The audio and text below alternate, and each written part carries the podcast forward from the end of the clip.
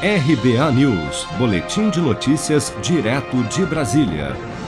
A partir de janeiro começará a ser cobrado dos beneficiários o reajuste retroativo dos planos de saúde que tiveram as mensalidades congeladas por quatro meses devido à pandemia do novo coronavírus, por determinação da Agência Nacional de Saúde Suplementar, ANS.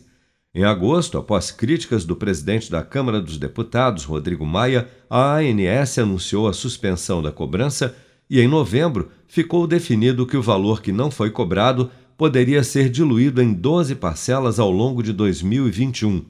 Com a cobrança retroativa, os planos individuais podem sofrer um aumento de mais de 18% e os coletivos podem aumentar até 35%. O Instituto Brasileiro de Defesa do Consumidor, IDEC, entrou com uma ação na Justiça Federal do Distrito Federal contra a ANS para que a agência fique proibida de cobrar o reajuste das mensalidades, alertando que, com os aumentos, muitas pessoas serão obrigadas a cancelar os planos de saúde.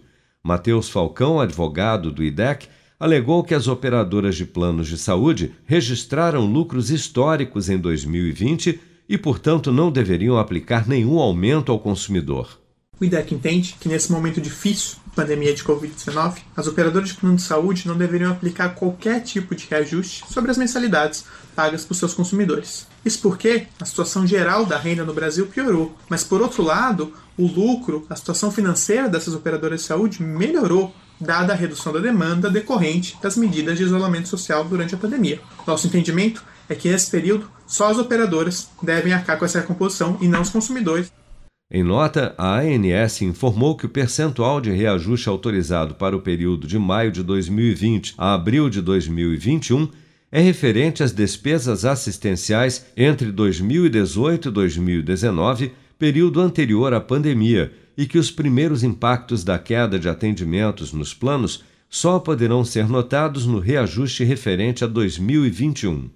Seja para conquistar sonhos ou estar seguro em caso de imprevistos, conte com a poupança do Sicredi. A gente trabalha para cuidar de você, da sua família e proteger as suas conquistas. Se puder, comece a poupar hoje mesmo. Procure a agência Sicredi mais próxima e abra sua poupança. Sicredi, gente que coopera cresce.